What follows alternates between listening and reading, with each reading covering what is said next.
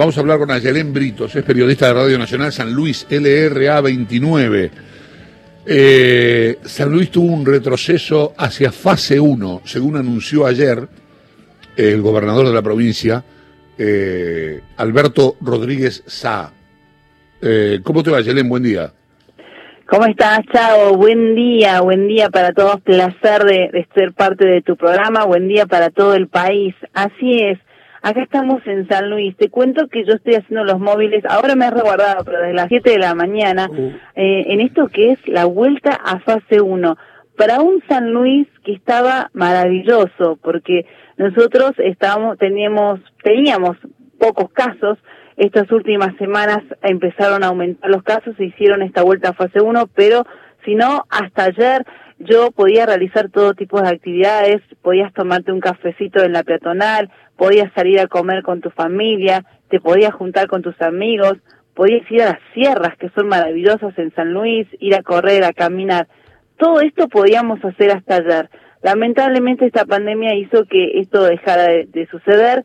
El gobernador, como lo decías, anunció ayer la fuerza, la vuelta a fase 1 de siete lugares como San Luis Capital, donde yo vivo, como Juana Coslay, el Potrero Los Funes, La Punta, el Volcán, Estancia Grande, el Trapiche, que son todas eh, localidades serranas turísticas hermosas y que están muy cerquitas de San Luis Capital, que lamentablemente han tenido estos aumentos de eh, coronavirus y han hecho esta vuelta a fase 1, ¿qué significa para nosotros, los puntanos, que, vivíamos en una etapa de distanciamiento social, que hoy a las 7 de la mañana la policía estuviera cerrando algunos puestos, eh, cerrando y vallando el centro de San Luis, empezar a controlar el tema de que si no sos un trabajador esencial te pueden llegar a demorar e inclusive a detener, empezar a controlar los DNI en San Luis, por ejemplo, a partir de ahora, hoy que es 4 de septiembre, solamente pueden salir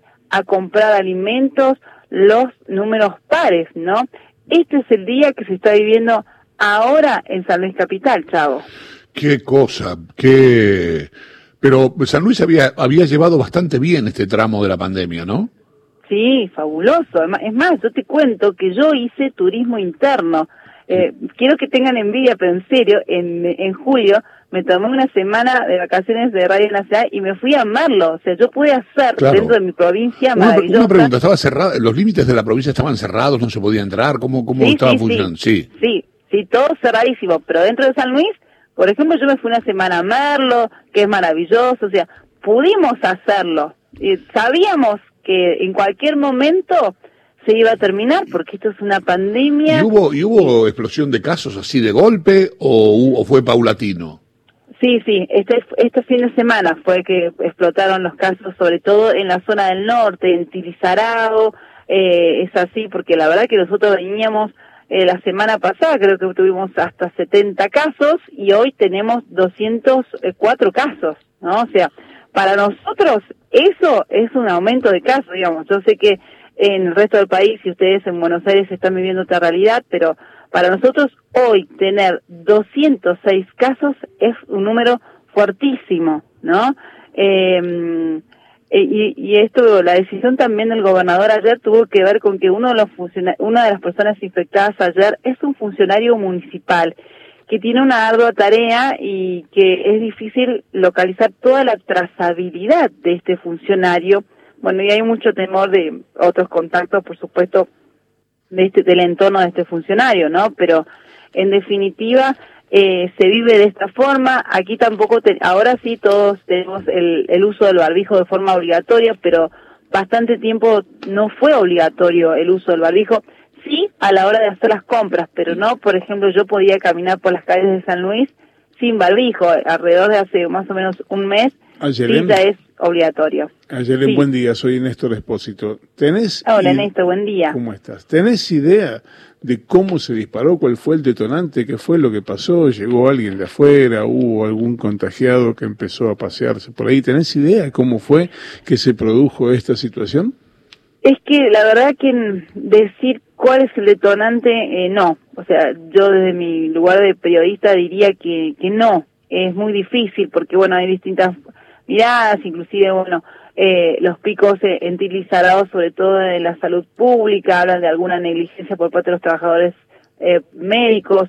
Los médicos, por supuesto, manifiestan que jamás, que han, estado con todos sus cuidados, eh, que el, el principal, el, el, primer caso en Tilizarado es un hombre mayor de edad, que es una persona ciega, que no se mueve de su casa, entonces no se entiende cómo llegó el caso. Después también la semana pasada fue un camionero, un empresario de una verdulería que, que bueno, fue a la, a la provincia de Mendoza y que al parecer tuvo coronavirus y que varios días lo escondió.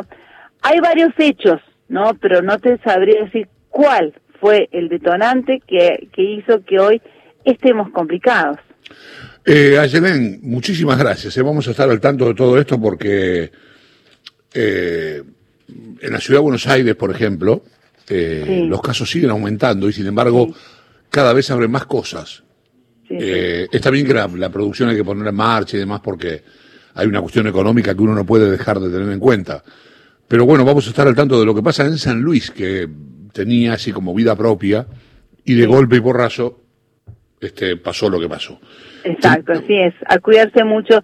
Gracias, Chavo, y esperemos que algún, volvamos a la normalidad y cuando quieran los en San Luis, que realmente está muy lindo, súper lindo y agradezco que haber podido aprovechar esos momentos que tuvimos lindo más que nunca en nuestras sierras. Un beso. Hasta la próxima.